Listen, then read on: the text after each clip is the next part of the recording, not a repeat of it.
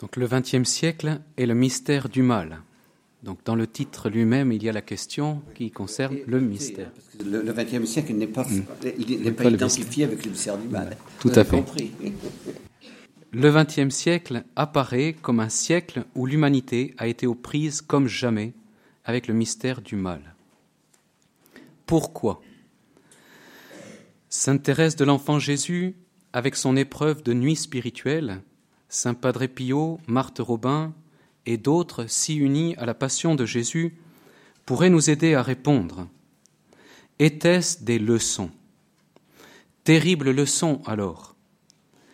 Quelle aurait dû être l'attitude des chrétiens pour discerner ce qu'il faut rendre à César et ce qu'il faut rendre à Dieu? Alors je ferai cinq parties pour euh, on peut dire, euh, nous, aider à réfléchir sur ce mystère. Premièrement, l'impérialisme, qui me semble la situation au départ, au, début du XXe siècle, les totalitarismes, la bombe atomique, les persécutions, et puis certaines leçons qu'on pourrait tirer. Tout d'abord, l'impérialisme. Le XXe siècle a commencé sous l'influence de l'impérialisme. Une nation cherche une expansion pour son économie et l'exercice de sa puissance militaire. Vient un moment où elle entre en conflit avec d'autres nations. Comment se fait-il qu'il y ait eu ces guerres effroyables entre soldats en majorité baptisés et qu'ils se soient tués par millions?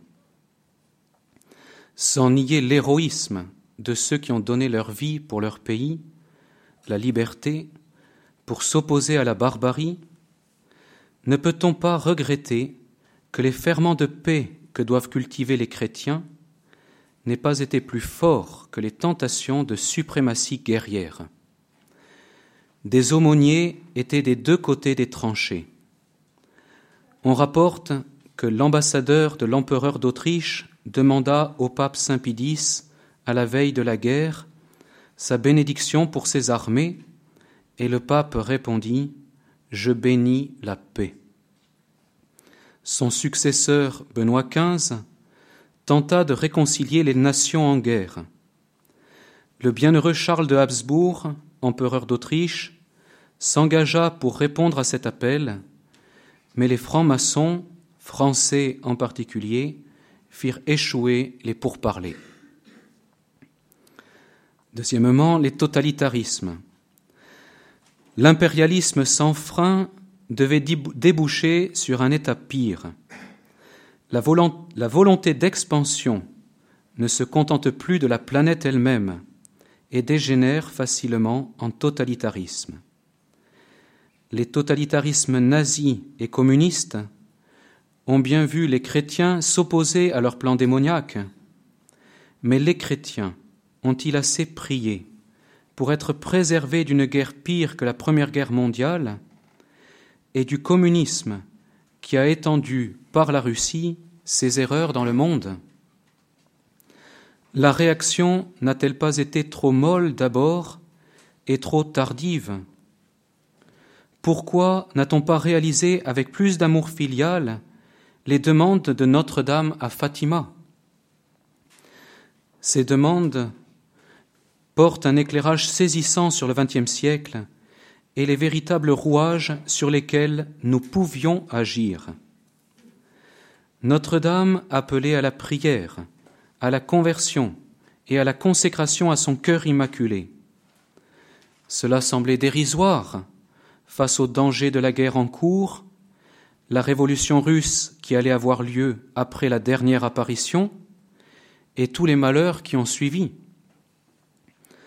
En ne rendant pas à Dieu ce qui est à Dieu, l'importance donnée à César est allée trop loin, et la lâcheté, l'esprit de Munich, a facilité les dictateurs.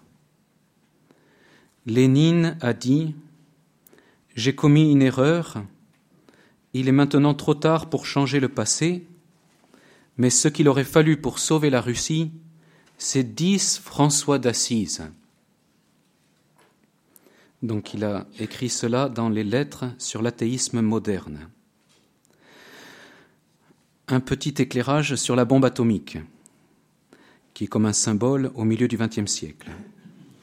Le 9 août 1944, la deuxième bombe atomique est larguée sur Nagasaki, ville du Japon où se trouve une petite concentration chrétienne qui vient à peine de sortir au grand jour après 400 ans de persécution. Takashi Nagai, néophyte, marié, est en périphérie de la ville. Médecin, il se donne sans compter pendant un jour pour parer aux urgences. Ensuite, il retrouve l'emplacement de sa maison et parmi un amas de cendres, des ossements calcinés, son épouse et son chapelet. Pourquoi? Pourquoi cette ville? Pourquoi précisément là où étaient davantage de chrétiens? Trois mois après, l'évêque peut enfin organiser une messe de funérailles et demande à Takashi Nagai de faire une allocution. Celui-ci a l'audace de livrer la réflexion, la réflexion qu'il a mûrie sur le pourquoi. Si ce n'était pas lui qui l'avait dit, je pense que personne n'aurait pu le faire. Voici ce qu'il dit, une phrase emblématique simplement, mais son discours était bien sûr un peu plus long. Cette Église n'était-elle pas digne d'être choisie comme holocauste pour que des dizaines de millions d'hommes ne périssent plus victimes des ravages de la guerre? Il me semble que cette parole est quand même un appel à réfléchir davantage au mystère du mal au XXe siècle. Ensuite, les persécutions. Nous n'échappons pas à la question d'une lenteur à réagir pour défendre les Juifs au moment de l'extermination nazie. Pourquoi les chrétiens ont-ils laissé des minorités prendre le pouvoir pour les opprimer? Comme au Mexique, en Espagne, au Portugal, dans l'entre-deux-guerres. Que dire des régimes de persécution que nous avons laissés nuire sans réagir, ou trop faiblement, au Cambodge, en Corée du Nord, ou sans être à la hauteur, au Vietnam par exemple, et enfin de la montée de l'islam sans que le danger de perversion que peut connaître cette religion soit dévoilé. Nous pouvons penser au Liban, au Mali et au Centrafrique et nous poser la question pour la France. Ho Chi Minh, Deng Xiaoping, Pol Pot sont venus en France. Ayant découvert des idées subversives marxistes qu'ils ont mis en application par la suite dans leur pays, causant des millions de morts. Khomeini y est venu en toute impunité.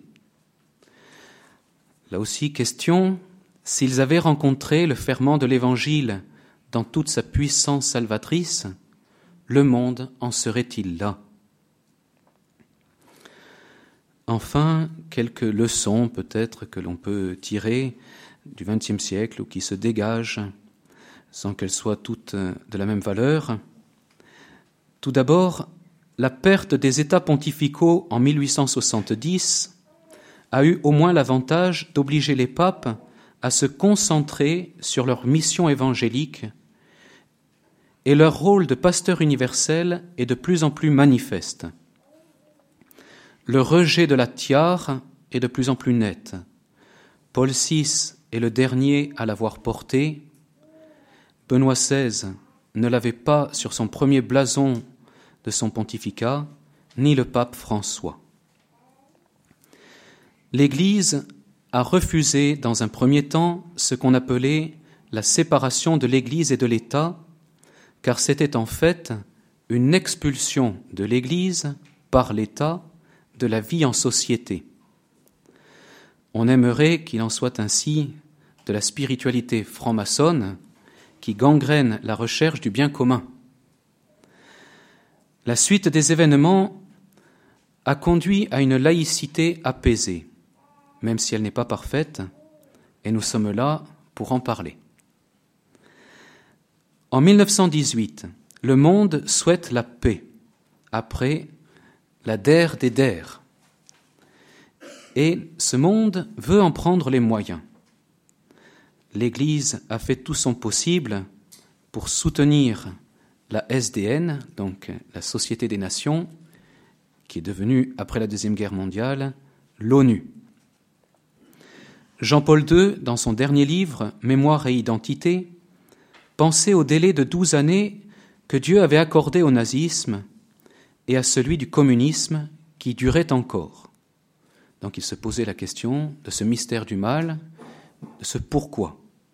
Il se disait, il doit y avoir un sens à tout cela.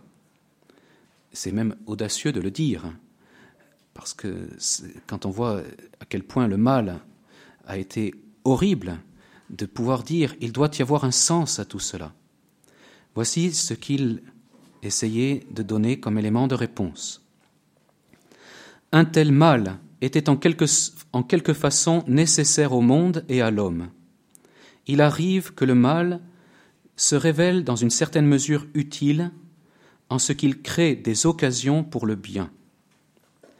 Il semblait dire que le rejet de Dieu avait causé une situation si horrible qu'il était alors apparu comme nécessaire le retour du Christ dans l'histoire de l'homme et d'interpeller nos régimes occidentaux sur le fait qu'il y ait plus de victimes par l'avortement que par les guerres. Il s'agit encore une fois d'une extermination décidée par des parlements élus démocratiquement, dit-il, dans lesquels on en appelle au progrès civil des sociétés et de l'humanité entière. D'autres formes de la violation de la loi de Dieu ne manquent pas non plus. Je pense par exemple, dit toujours Jean-Paul II, aux fortes pressions du Parlement européen pour que soient reconnues les, unions homosexuelles comme une forme alternative de famille à laquelle reviendrait le droit d'adopter. On peut et même on doit se poser la question de savoir s'il ne s'agit pas, ici encore, d'une nouvelle idéologie du mal, peut-être plus insidieuse et plus occulte, qui tente d'exploiter contre l'homme et contre la famille même les droits de l'homme. Pourquoi tout cela arrive-t-il? Quelle est la racine de ces idéologies de l'après-lumière? demande-t-il. En définitive, la réponse est simple. Cela arrive parce que Dieu, en tant que créateur, a été rejeté, et du même coup, la source de la détermination de ce qui est bien et de ce qui est mal. On a aussi rejeté la notion de ce qui nous constitue comme des êtres humains, à savoir la notion de nature humaine. Après Jean-Paul II, notre pape Benoît XVI a cherché lui aussi à répondre à la question du mystère du mal. Mentionnons trois moments plus importants. Encore cardinal, lors du 60e anniversaire du débarquement à Caen en 2004, où il rend grâce pour le courage de ceux qui ont mis fin à la tragédie nazie pour le bien des Allemands eux-mêmes. Son discours devant le Parlement britannique, où il évoque saint Thomas More, est la question centrale du fondement éthique des choix politiques.